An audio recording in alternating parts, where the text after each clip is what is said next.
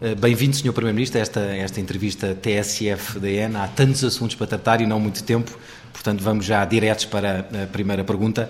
Mário Draghi veio ao Conselho de Estado e dizer que as reformas feitas pelo anterior governo uh, tiveram resultados e era bom que elas, ou uma parte delas pelo menos, não fosse revertida. Até sugeriu que na parte da, da reforma do mercado de trabalho essas mesmas reformas pudessem ser aprofundadas.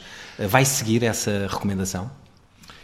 Bom, boa tarde. Queria agradecer este convite para esta entrevista. Como sabe, nós partimos para o desenho do Programa Nacional de Reformas, do relatório que a Comissão Europeia fez sobre os desequilíbrios estruturais do país. E que é um relatório, aliás, bastante surpreendente e contrastante com muitas das ideias feitas que tendem a ser repetidas, mesmo quando a realidade não as confirma. Por exemplo, um dos dados interessantes que consta do relatório da Comissão Europeia é chamar a atenção que a famosa liberalização do mercado de trabalho não teve esse efeito fantástico de permitir às empresas terem maior agressividade, poderem ajustar melhor o nível de contratação, a sua capacidade de modo a atrair e a fixar talentos, mas pelo contrário tinham tido um efeito muito negativo eh, na dificuldade de eh, fixarmos talento em Portugal e um efeito nefasto neste ciclo emigratório que tem contribuído para reduzir significativamente o potencial de crescimento do país. Sinceramente, eu acho que é tempo de deixarmos de slogans e de ideias feitas. Eh, cada país precisa das suas próprias reformas. Eh, grande parte das reformas a que se referiu o Presidente Draghi eh, referia-se certamente a países que não Portugal. Manifestamente em Portugal nunca houve um problema da legislação de trabalho que tivesse impedido a Auto Europa de ser a fábrica mais produtiva Sim, mas é mais do fácil grupo, para do empresas. Grupo Volkswagen. Há empresas onde isso é mais fácil, empresas maiores têm maior facilidade até imunizar os, diria, os trabalhadores em caso de rescisão. Aquilo que, é, aquilo que é a grande diferença entre as empresas que são produtivas em Portugal e as que não são produtivas em Portugal não é a legislação de trabalho.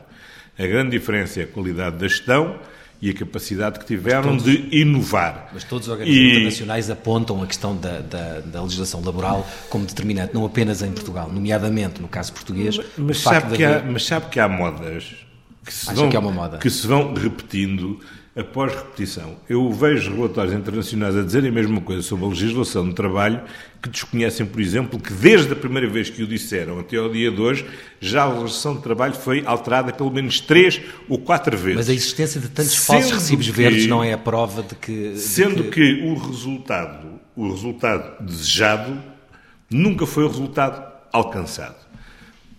O problema sério que nós temos no nosso mercado de trabalho chama-se precariedade como eu tenho dito, é a maior inimiga da produtividade. E é a, precariedade que nós temos, efetivamente, de atacar.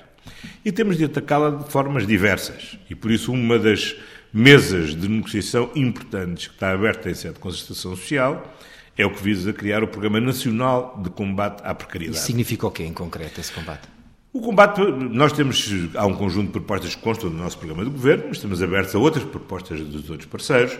Mas há quais são as do governo? Propostas que nós temos, por exemplo, diferenciar a, eh, taxa social única eh, para as empresas que têm um nível de rotatividade maior, maior do que o respectivo setor. Obviamente tem que ser visto por setor, porque setores com grande sazonalidade como o turismo, obviamente, tem uma necessidade têm, têm uma rotatividade maior do que a redação do Diário de Notícias, certamente, ou da, ou da TSF.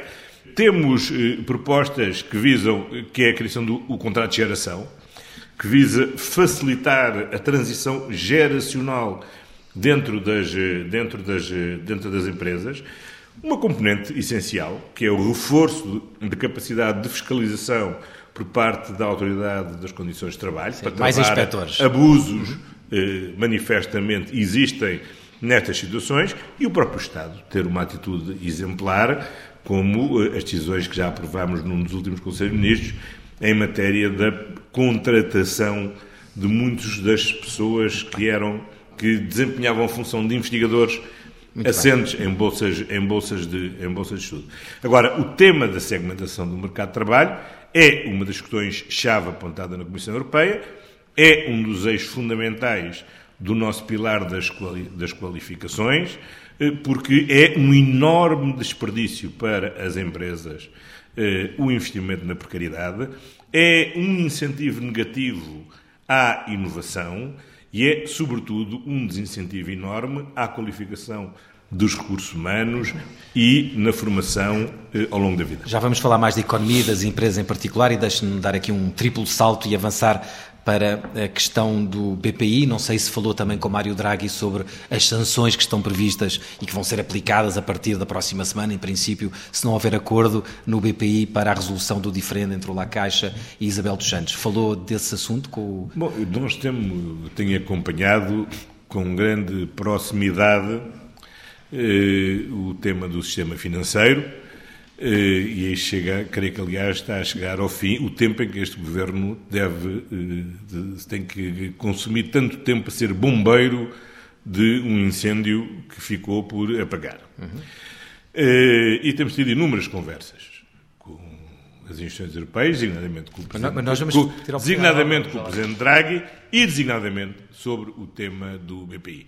Eu acho que não deve, não há nenhuma razão neste momento para não confiarmos que as partes chegam a um bom entendimento Até domingo. em tempo, Até. em tempo útil e também não tenho, e também não tenho nenhuma razão para achar que o Banco Central Europeu não deixará de ter em conta que, uma vez concluído o acordo entre as partes, eh, naturalmente há procedimentos legais que, o seu tempo. que têm o seu tempo próprio e que, não têm, e que não justificam a aplicação de qualquer tipo de sanção.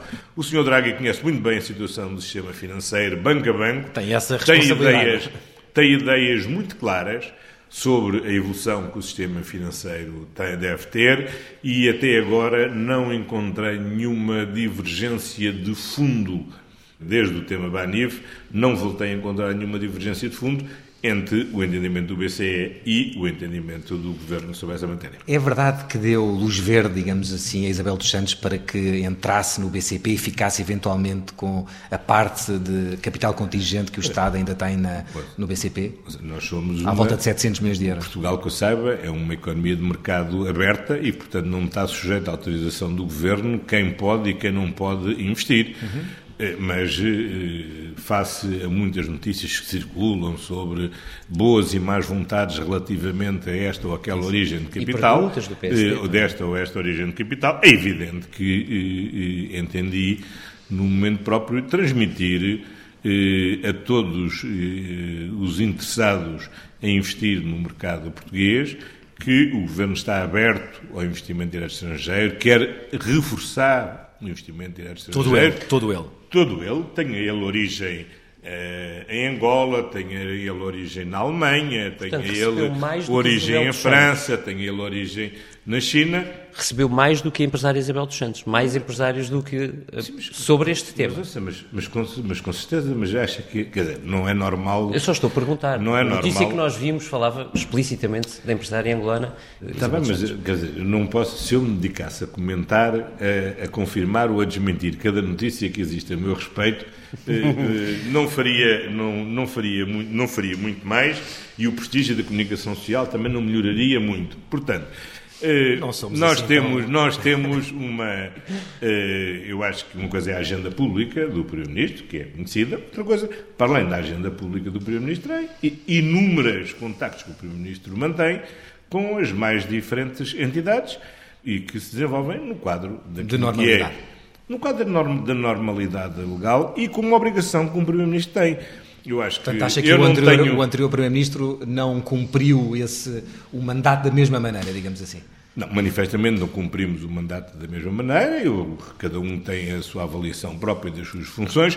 Eu não considero que seja que, eh, perante a situação de um conflito grave numa instituição fundamental para a estabilidade de um setor económico como é o sistema financeiro, o Primeiro-Ministro possa manter-se, aliar-se aliar do tema e seguir pela comunicação social o desenrolar, o desenrolar, das, o desenrolar, dos, das, acontecimentos. O desenrolar Mas... dos, dos, acontecimentos. Deve fazer aquilo que lhe compete fazer, que não é substituir-se aos acionistas, não é substituir-se à administração, mas é, é, é, fazer aquilo que deva fazer para que as partes sentem à mesa e, de preferência, cheguem a acordo. Então, mas explique-me, sendo compreensível do ponto de vista político essa intervenção, como é que se explica a presença do advogado Lacerda Machado nestas negociações, que ele esteve não apenas presente numa reunião da, na CMVM, onde estiveram eh, a Isabel dos Santos, ou o lado de Isabel dos Santos e o La Caixa, mas também teve na, na, na, nas negociações da TAP. Como é que se justifica Sim, isso? é natural. Vamos lá ver. Eu, eh, o, o Diogo Lacerda Machado é um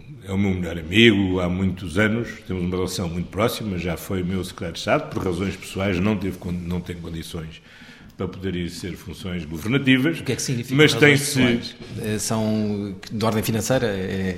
Tem razões pessoais, que não vou estar aqui, pessoais, e que não, têm, e que não são de natureza financeira.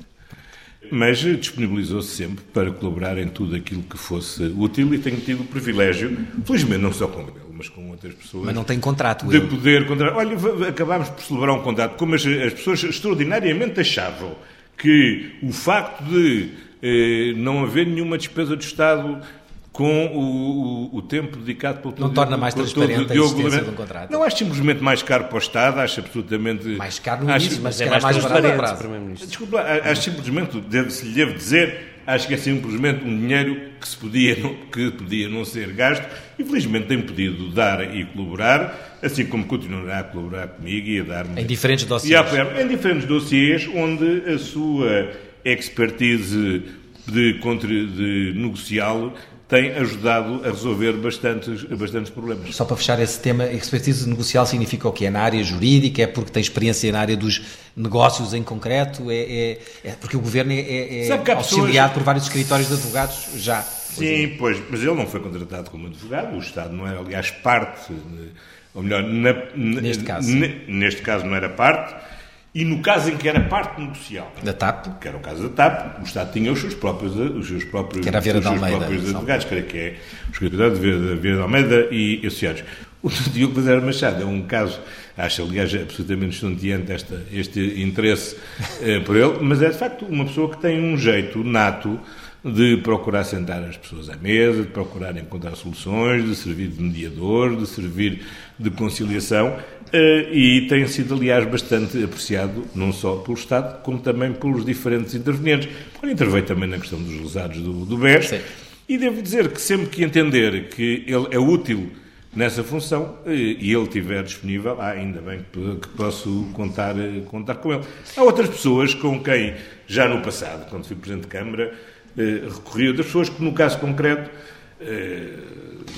por razões profissionais, estavam impedidas de intervir num, num, ou, outro destes, num ou outro destes casos, mas em que é, em, em que é necessário poder, poder intervir. O, os, há uma função que o Governo tem e que não deve abdicar, porque é necessária e que é útil, como aliás explicitou bem o Sr. Presidente da, do Sr. Presidente da República, que é não deixar de agradar problemas que podem e devem ser resolvidos de forma a não se criarem gangrenas que seriam altamente prejudiciais Bom, ao país.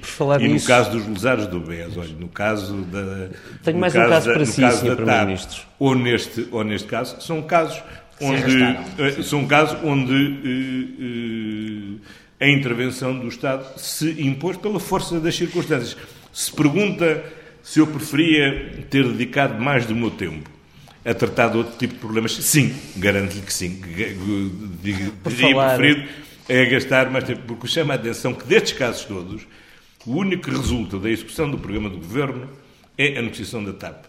Todos os outros não são matéria do programa do Governo. Todos os outros são as funções que o Governo tem de desempenhar enquanto eh, Por emergências. Uh, Sr. Primeiro-Ministro, uh, matérias que se arrastam uhum. e que são da competência do Governo, uh, como é que se resolve o problema do aumento de capital da Caixa Geral de Depósitos? Falou com o Presidente do Banco Central Europeu sobre o assunto?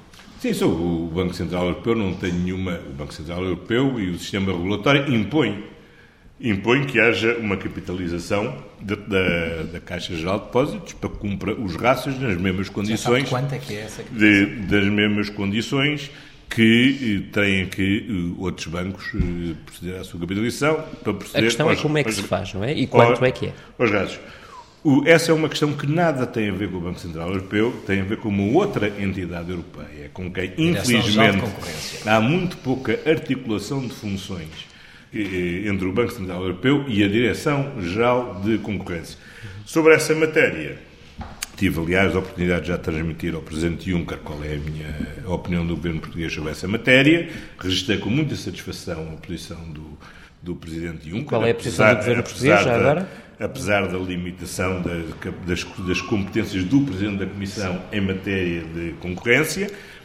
Como é sabido, as reuniões do Conselho de Estado são reservadas, eh, mas o Sr. Draghi deixou ontem muito claro no Conselho de Estado eh, qual era o seu entendimento sobre essa, sobre essa matéria e o entendimento do governo, do uhum. governo português é que, prevendo os tratados da União Europeia, que os Estados são livres de eh, fixarem o regime de propriedade e, portanto, decidirem ter um banco 100% público, não pode esse, os bancos públicos eh, não podem, por um lado, ser aliviados de cumprirem os mesmos rápidos de capital que os bancos privados, porque isso seria distorcer a concorrência em benefício dos bancos públicos, mas não podem ser simultaneamente eh, em contrapartida, os únicos bancos que estão impedidos de ser capitalizados, porque aí seria, um uma, porque aí seria uma distorção eh, a contrário, eh, em, em desfavor dos bancos, já sabe o valor que é dos bancos públicos. Portanto,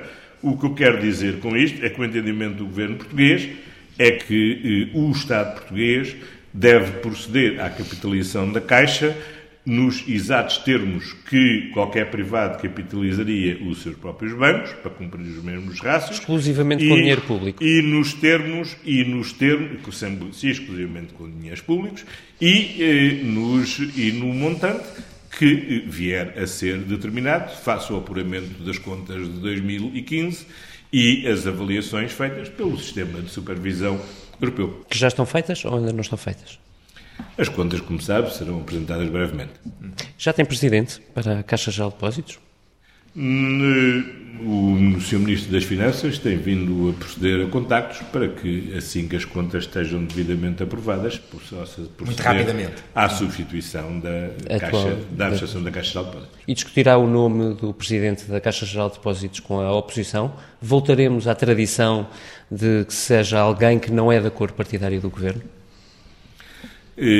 Voltaremos certamente a uma tradição de que a designação da administração da Caixa Geral de Depósitos será independente das cores partidárias dos administradores e, e, acho, e acho que é uma prática devida e correta que, antes das decisões finais serem tomadas, proceda à audição dos partidos parlamentares. Mas é a audição apenas uma formalidade ou há aqui essa vontade do Governo alargar um pouco a discussão e ouvir por exemplo, Passos Coelho sobre esta questão?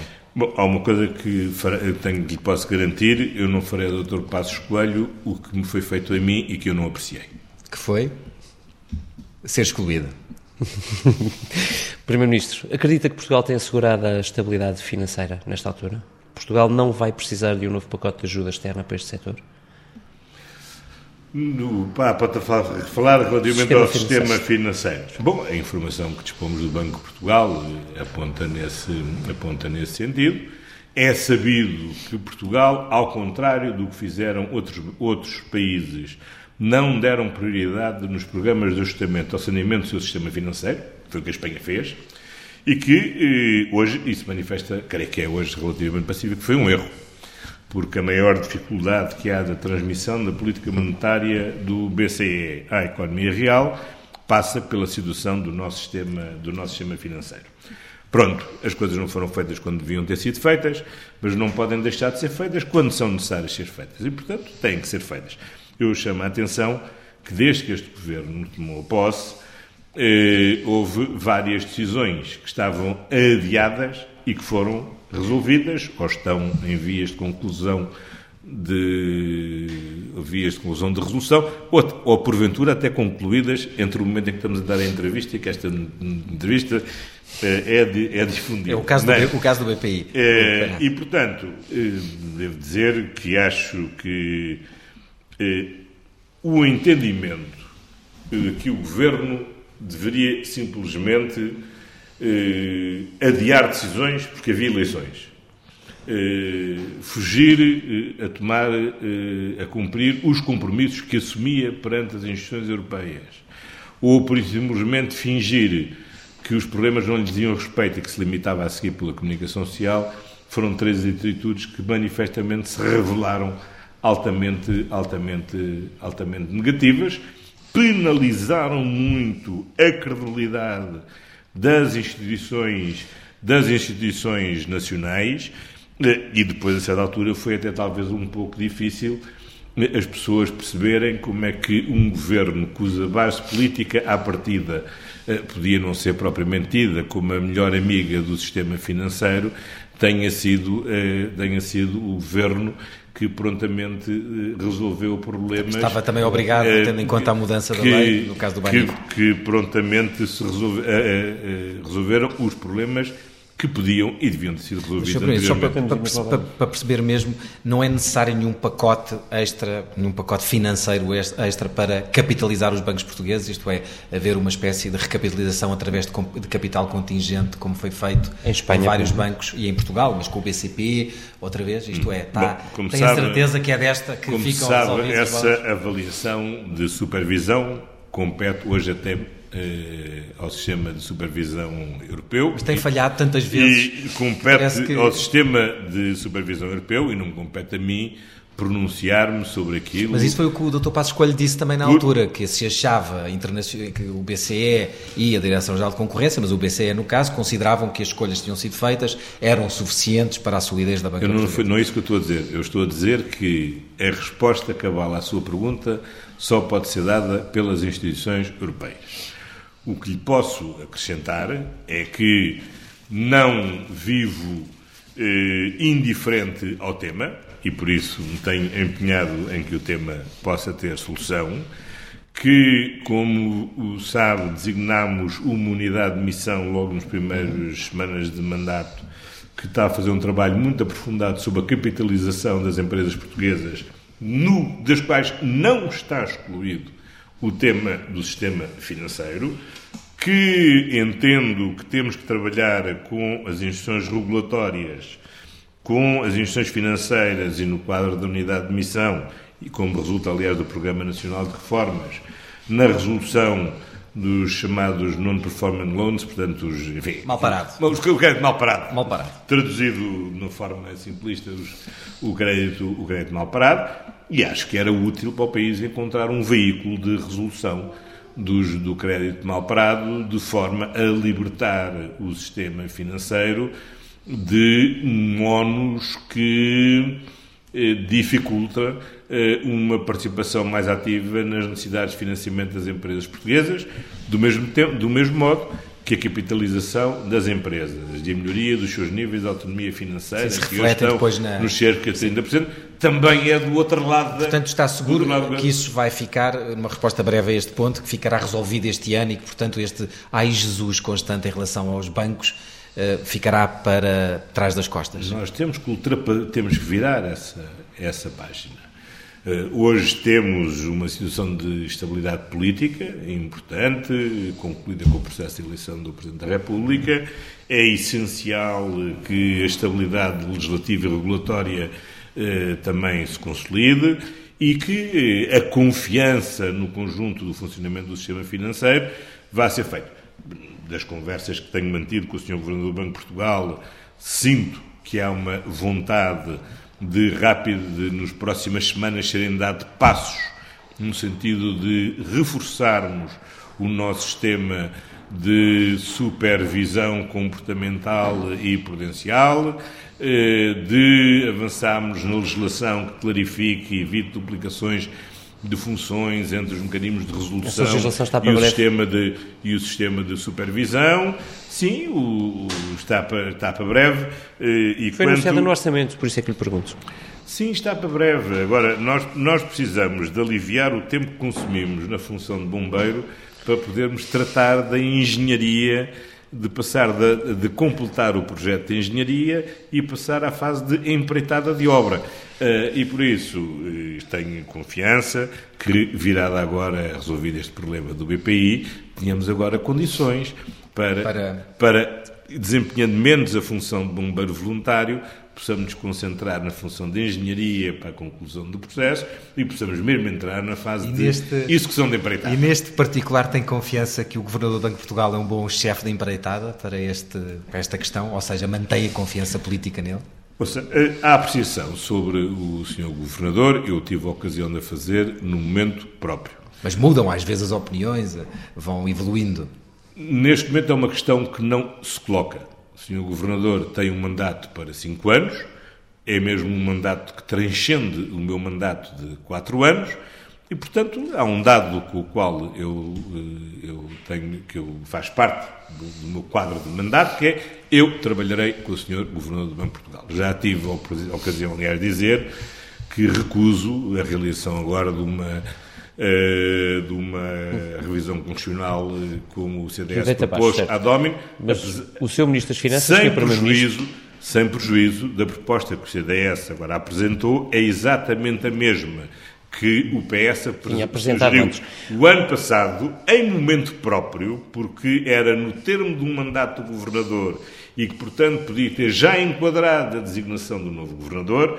Agora, estando este designado, nós não podemos imitar más práticas de alguns, pelo menos de um país europeu, que, em manifesta violação da independência da autoridade da autoridade monetária procedeu a uma revisão constitucional para admitir o governador. Isso nós não fazemos, não contam connosco para isso, e portanto há uma coisa que... Não, mas o Sr. Ministro das Finanças, se me permite, pediu momento, ontem, na, ontem quinta-feira... E portanto, neste momento, a questão eh, da apreciação do Sr. Governador é uma questão que se colocará daqui a cinco anos. O Sr. Ministro das Finanças, Mário Centeno, disse ontem na Comissão de Inquérito ao BANIF esperar que aquela mesma Comissão possa apurar se houve falhas graves na supervisão, eh, nomeadamente naquele caso. Como sabe, falhas graves eh, é a justa causa de despedimento, vou facilitar a linguagem, de um Governador do Banco de Portugal. Eu tenho esperança que, comissão, é essa comissão de inquérito, o que é que se deseja de uma comissão de inquérito, desta ou de qualquer outra, é que se apure a verdade, toda a verdade, e, é se apure se é um culpado. Não, que se apure toda, toda a verdade. Quer dizer, eu acho que, de facto, aquilo, o peso que os contribuintes tiveram que suportar com o caso Banif, existem explicações. E essas explicações devem ser cabalmente apuradas pela Comissão de Inquérito. Porventura não são exclusivas de ninguém, porventura é um concurso de várias responsabilidades.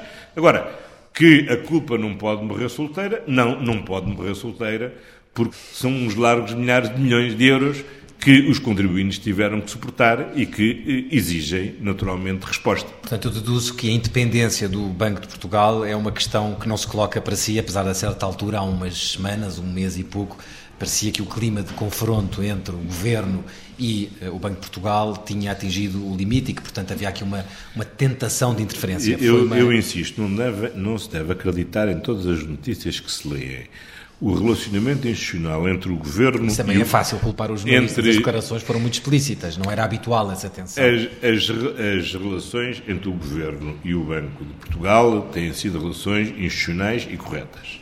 No momento em que senti que não devia fugir eh, diplomaticamente a responder à pergunta que me era colocada sobre uma situação muito concreta que tinha a ver com a demora em encontrar uma solução para os lesados do BES, foi a declaração que considerei oportuna fazer.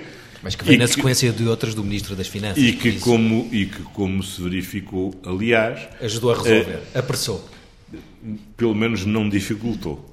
Eu não quero ter imodéstia de achar que ajudou, quero ter limite-me a restar que não desajudou.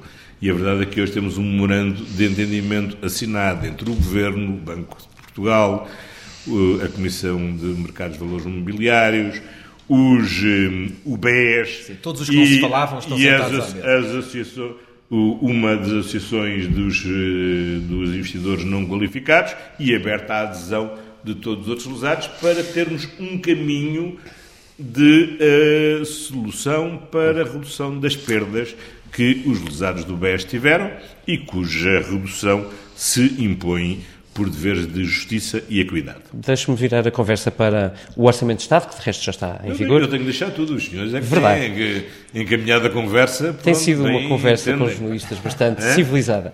O Primeiro-Ministro, o Plano B, eh, muito discutido, já está pronto? para deixar à Comissão Europeia para o caso de ser necessário, quando for necessário? Eu, tem sido muito discutido. Tem. Eu não sei em porque, Portugal tem. Eu não sei porque. Não, então, Porque tem, está num papel da Comissão Europeia que, depois das negociações do Orçamento de Estado, pediu ao Governo que fosse entregue um plano B para o caso ser necessário. não é isso que está no documento da Comissão Europeia. O documento da Comissão Europeia, aliás, devia ser lido na íntegra porque respeita a todos os países da zona euro. Eu li-o na íntegra. E se comparar o que é dito relativamente a cada um dos países, percebe o que é que é exigido. Espanha é o mais. Eu dou- dou-lhe um exemplo. Por exemplo, só por uma questão geográfica. O caso espanhol. O caso espanhol, a Comissão Europeia exige só o seguinte: a apresentação de um novo orçamento as soon as possible.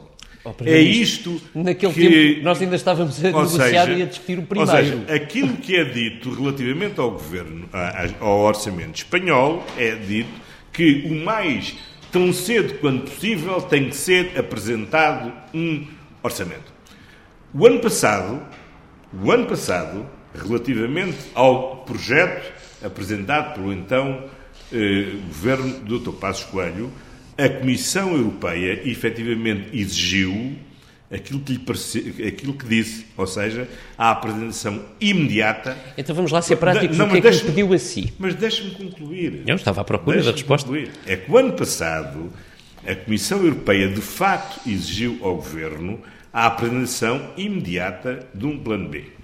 Desta vez, a Comissão Europeia, depois de registar os esforços importantes tinham e das melhorias significativas que tinham resultado do processo de diálogo entre o Governo e a Comissão, diz que considera que há riscos na execução e, portanto, pede ao Governo português que, desde já, prepare Exatamente. medidas para aplicar quando necessárias. Mas isso fez. E entrou-se até ter aquela discussão ridícula se o, já se era- Semântica. se o quando necessário era se necessário. E o comissário Moscovici já o esclareceu. Não, há um se Por isso é que a pergunta execução- era se já preparou. Se a execução vier a revelar a necessidade, o Governo terá que apresentar esse plano.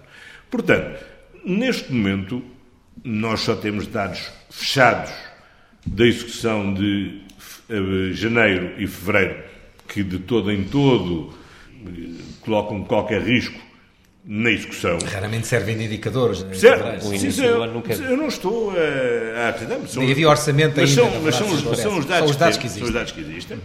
Brevemente teremos os dados de março e em maio a Comissão Europeia, em função dos dados de execução que existirem até lá, e portanto já com os dados de janeiro, de fevereiro, de março e de abril, verificará se o tal risco de incumprimento exige novas medidas, e então aí Portugal teria que apresentar, ou se não exige.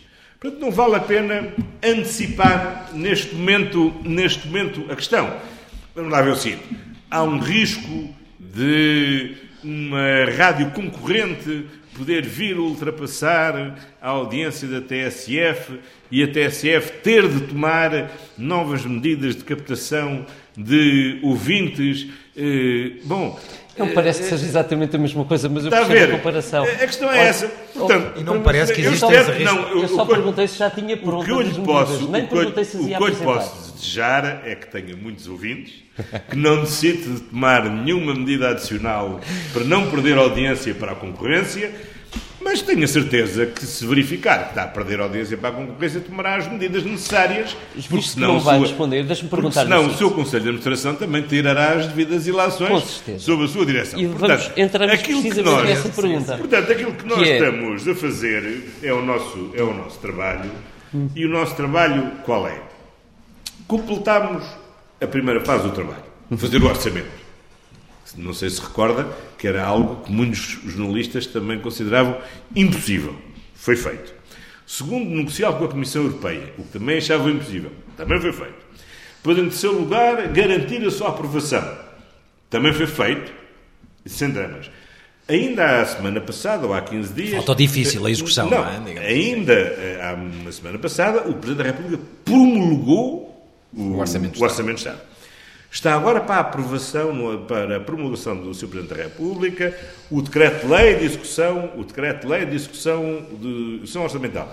Já estamos a apresentar o Programa Nacional de Reformas, que informará o plano de estabilidade, que por sua vez então informará, por sua vez informará o Orçamento de Estado para 2017. Vamos a isso. Mas, mas espera aí, mas é que ver, é que são muitos passos. São, são, mas eu só queria portanto, ir ao próximo, não queria que antecipasse 2018. Portanto, nós não estamos... Já portanto, tem um rascunho para o Programa de Estabilidade? Pergunta uh, em cima dela.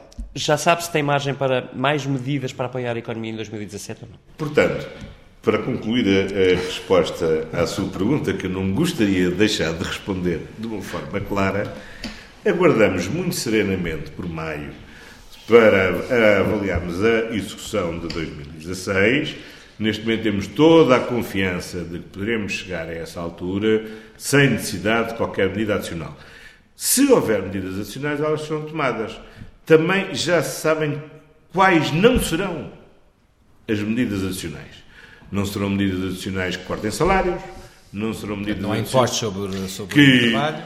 Nem que cortem pensões, nem que impostos sobre, sobre, sobre, sobre, o, sobre o trabalho, nem sobre bens essenciais do IVA. Portanto, já sabemos muita coisa. Vamos, em vez de estarmos... Primeiro, mas é, é, pode ser sobre...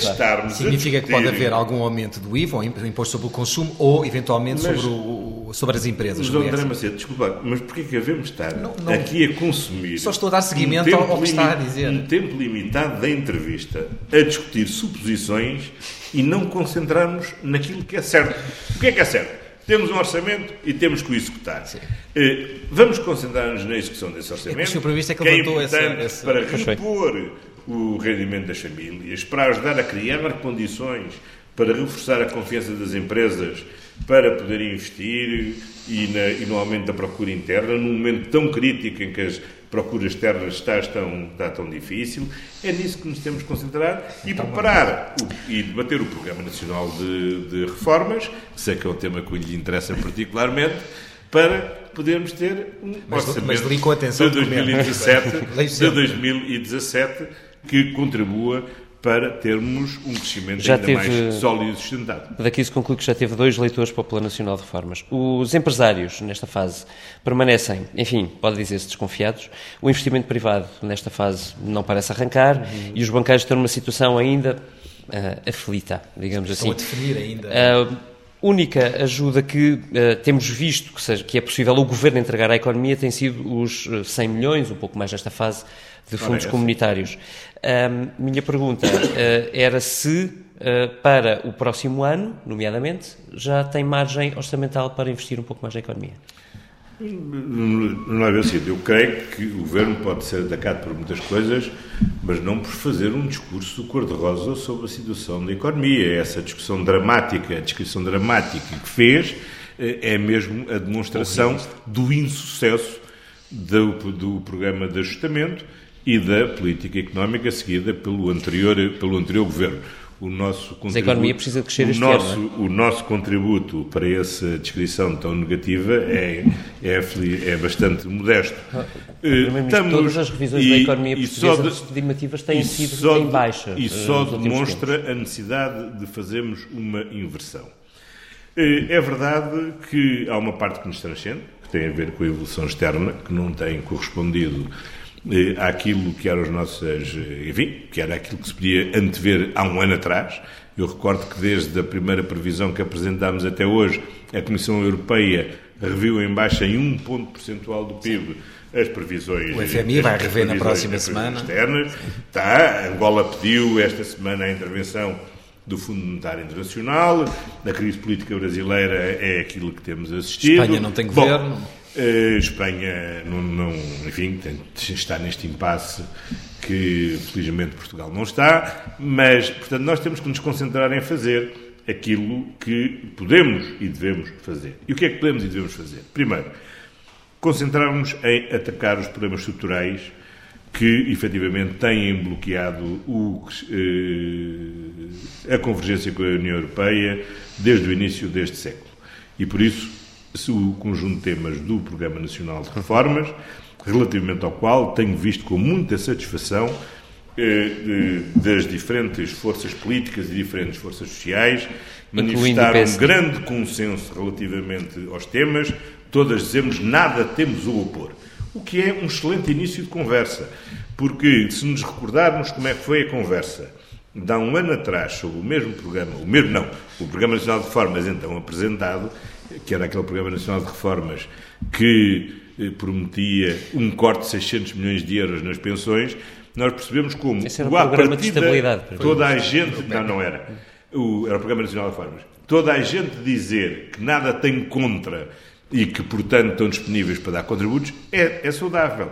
Vejo como positivo que das 35 eh, propostas apresentadas pelo PSD, duas não estavam ainda consideradas pela nossa unidade de missão, são interessantes e vamos analisá-las.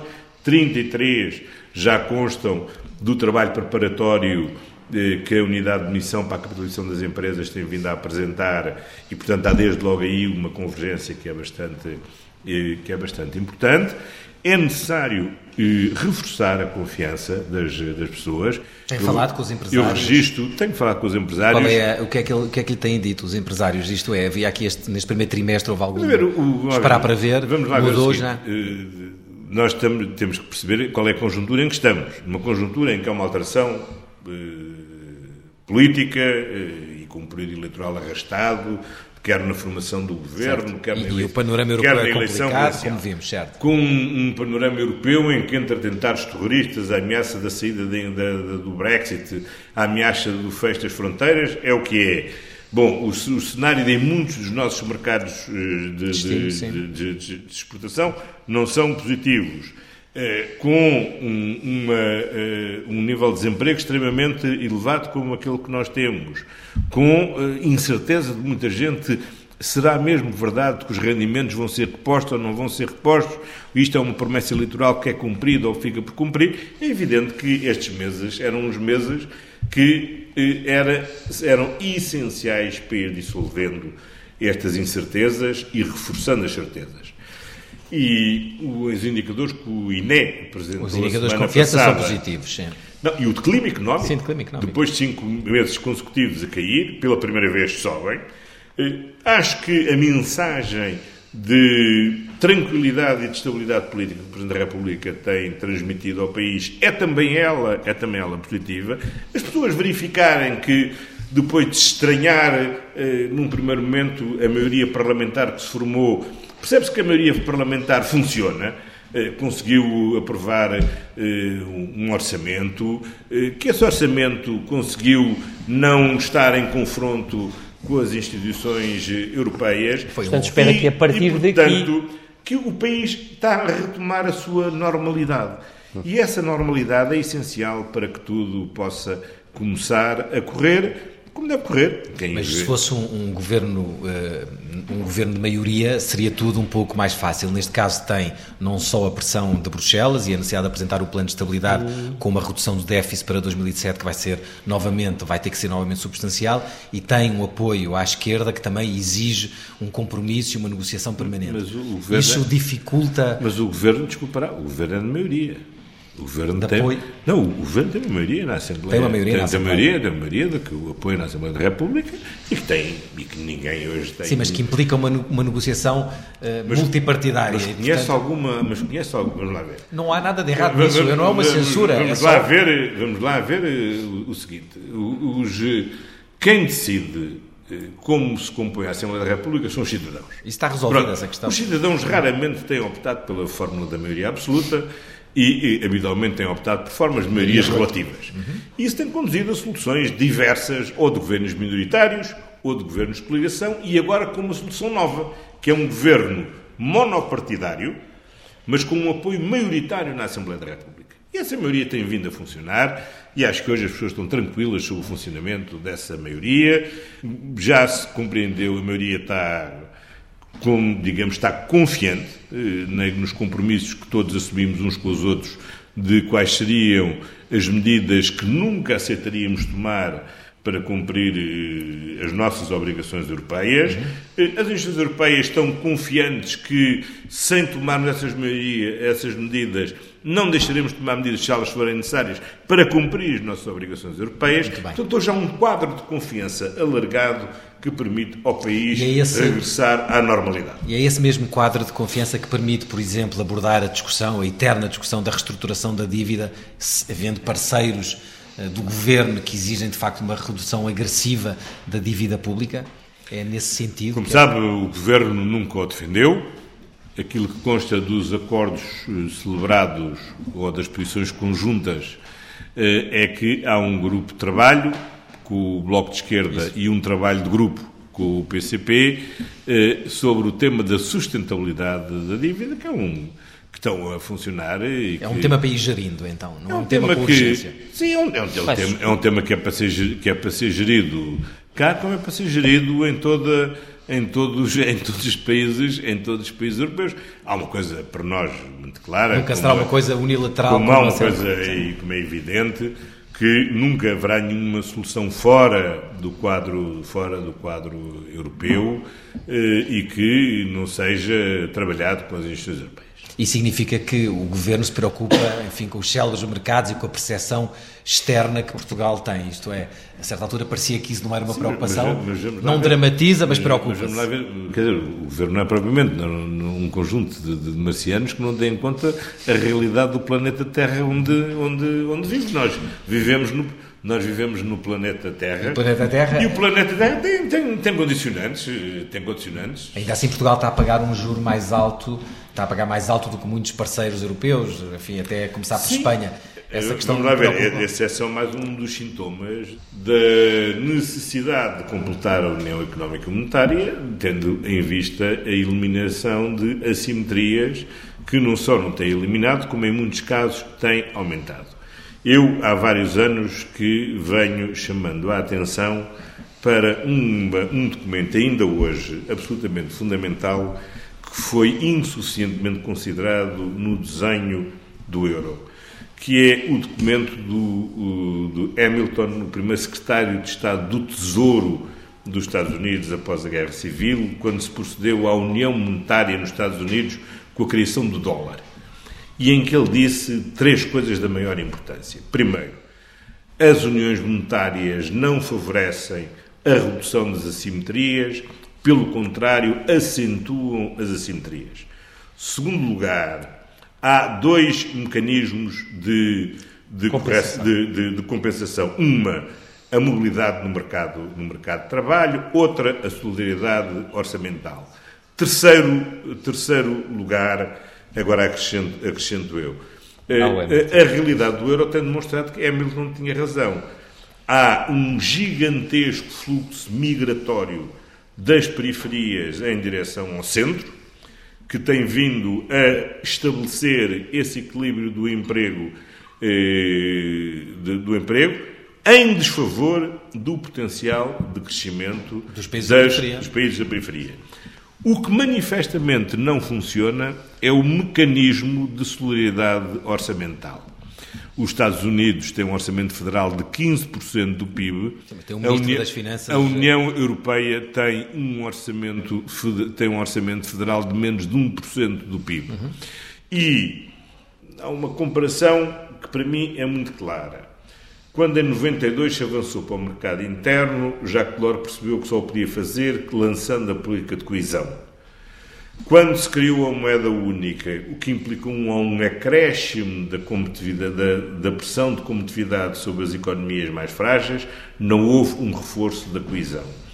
Isso foi disfarçado durante uns anos por via do endividamento eh, favorecido pela baixa das taxas de juro, até ao dia em que se percebeu que isso era uma bolha insustentável e abrimos a crise das dívidas soberanas. Só há uma forma séria de resolver o problema. É não continuarmos a disfarçar que a crise do euro está ultrapassada. Que não está? Claro que não. E aproveitarmos este momento de descompressão que o Banco Central Europeu nos tem oferecido a todos através da sua política monetária para, fazer, para concluir as reformas que são necessárias na área do euro, designadamente a necessidade de termos um orçamento da zona euro. ter o Ministro das Finanças da zona da euro. Zona, da zona euro. É que ter o orçamento. Que tem que ter, obviamente, como contrapartida, tem que ter, obviamente, como contrapartida. Menor soberania uma, também uma, nessa área nacional. Com certeza. Mas eu acho que esse é o deal que. O acordo tem que ser esse. Sim, que é, que é, que é, que é justo e, que, e para o qual temos que avançar. Há várias formas de o fazer.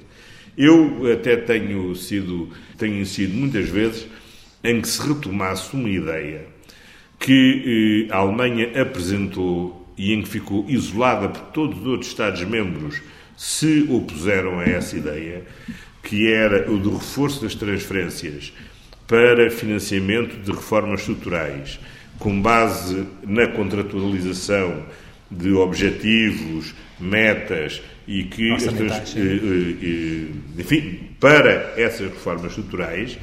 E, e propus, aliás, à senhora Merkel podermos, estávamos disponíveis para desenvolver com ela um projeto piloto nessa matéria, por exemplo, na área das qualificações. Um projeto piloto em Portugal que servisse como Sim, laboratório ou como pudesse, espaço pudesse servir, para... pudesse servir, quer dizer, hoje todos estamos de acordo que é absolutamente crítico para o relançamento da economia melhorar a produtividade. Sim, portanto a ideia seria transferir certas verbas para a formação profissional por exemplo, e depois e essas verbas tinham que atingir determinados eh, resultados. resultados sim, e as trans, em vez de ser como o, o Fundo de Coesão, em que temos um bolo distribuído à cabeça, certo? certo? E que depois cada Estado-membro gera, gera uhum.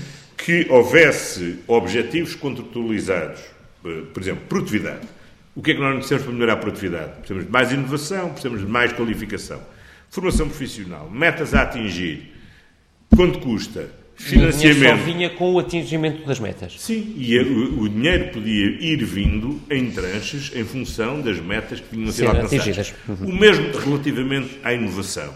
Uh, há um problema crítico que toda a gente sublinha: transferência de conhecimento das universidades para as empresas, a necessidade de termos centros tecnológicos. O governo trabalhou nessa, nessa área, de banda larga. Que os doutorados passem, que o Portugal 2020 ajuda a financiar a passagem de conhecimento das universidades para as empresas. certo, mas não chega. Quer dizer, como os governos anteriores tinham criado o, o centro do, do, tecnológico do calçado, certo. ou do vestuário, mas podemos fazer e devemos fazer ao nível regional de uma banda mais larga. E, portanto, eu acho que há vários mecanismos que possamos utilizar e acho que temos que aproveitar o alívio que eh, a política monetária do BCE tem oferecido para que a pressão e o dramatismo da crise... Para que haja menos especulação sobre as dívidas não, públicas também. Exatamente. Para se poder resolver, mas não cairmos no erro fatal de considerarmos, porque hoje, por via do BCE, beneficiamos todos de taxas de juros mais baixas,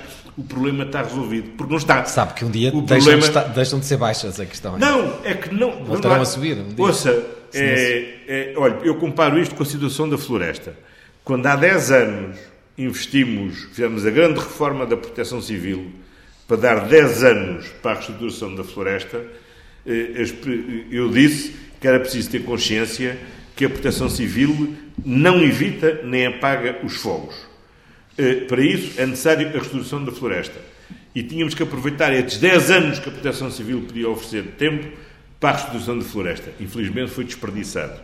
E eu gostaria que não desperdiçássemos o tempo que nos é oferecido pelo BCE para deixar de resolver os problemas de diria, fundo da zona euro. Eu diria que está numa, numa posição privilegiada para, que, para ajudar que isso não aconteça. Para, para terminar, enfim, com esta questão do dia que tem a ver com, também com o Ministro da Cultura, embora eu gostava de a uh, embrulhar uh, em duas, duas, ou três questões. Já está Ouviste... suficientemente embrulhada para embrulhar ainda mais alguma coisa. Podemos embrulhar, podemos tentar Sim. pelo menos. O Ministro da Cultura uh, saiu, o Ministro da Defesa perdeu o chefe de Estado-Maior do Exército, o Ministro da Educação esteve sujeito, avançou à pressa para, uma, para algumas mudanças e depois recuou e houve aqui alguma confusão junto dos professores, dos alunos e dos pais, não percebendo bem o que é que iria acontecer, e as próprias escolas.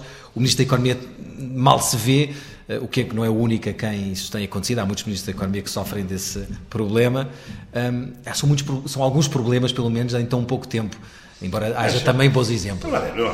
Primeiro, são coisas de natureza bastante diversa. São de facto, a situação sim. do Ministro da Cultura, só lhe tenho a agradecer o enorme esforço e dedicação que empenhou nestes meses. Recordo-me dele como um dos grandes vereadores da cultura da cidade de Lisboa. Não tenho dúvidas de ter sido um grande ministro da cultura do país se tivesse tido os quatro anos para poder ensinar normalmente o seu mandato.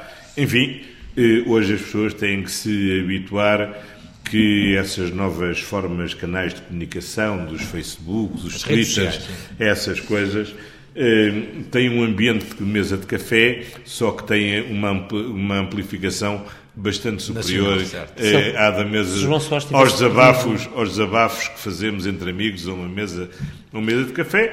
E, portanto, eu respeito a avaliação que ele fez e só lamento ele ter saído, mas é uma opção pessoal dele. Respeito, esta, esta demissão era inevitável. Quanto, quanto ao resto, acho que o ministro, o ministro da Defesa Nacional afirmou os princípios que são próprios de um Estado, do, Estado de, do Estado de Direito. O senhor chefe de Estado-Maior do Exército entendeu que devia apresentar a sua demissão. Tem em curso o seu processo, não é uma demissão o seu processo de o seu processo de substituição.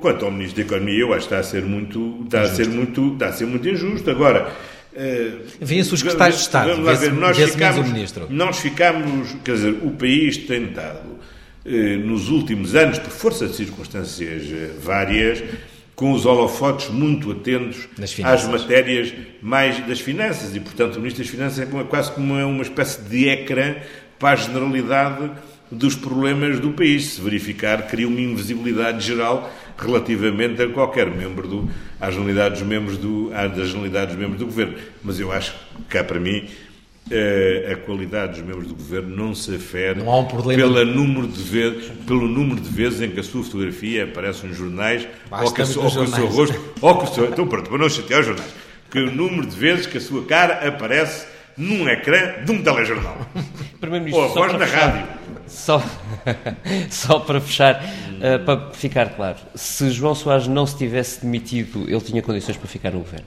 então, se, ele, se ele não se. Desculpa, se ele não foi. A pergunta é se, se o Primeiro-Ministro confia, não, eu, eu não teria... confia que ele teria autoridade como Ministro da Cultura para continuar. Teria, com certeza. Muito obrigado por ter vindo ao DNA TSF.